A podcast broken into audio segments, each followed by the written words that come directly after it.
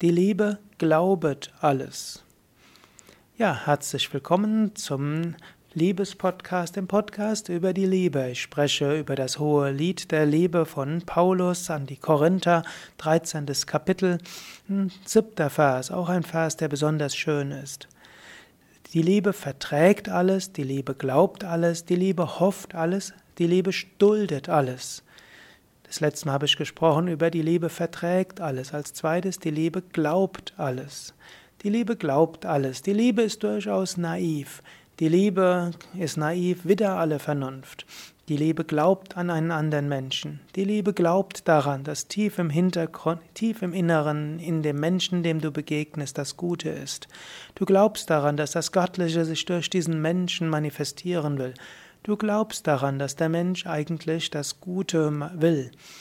Diesen Glauben behalte dir, auch wenn es Enttäuschungen gibt, auch wenn du traumatische Erfahrungen mal gehabt hast.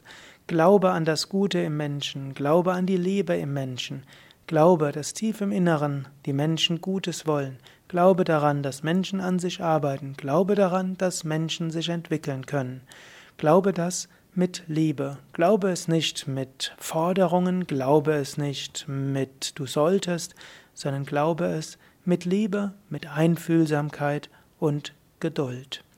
Denke daran das nächste, die nächste Woche und immer wieder erneuere den Glauben an das Gute im Menschen, den Glauben daran, dass Menschen das Gute wollen, den Glauben daran, dass das Göttliche tief im Menschen drin ist, den Glauben daran, dass dieses göttliche Menschen sich entwickelt.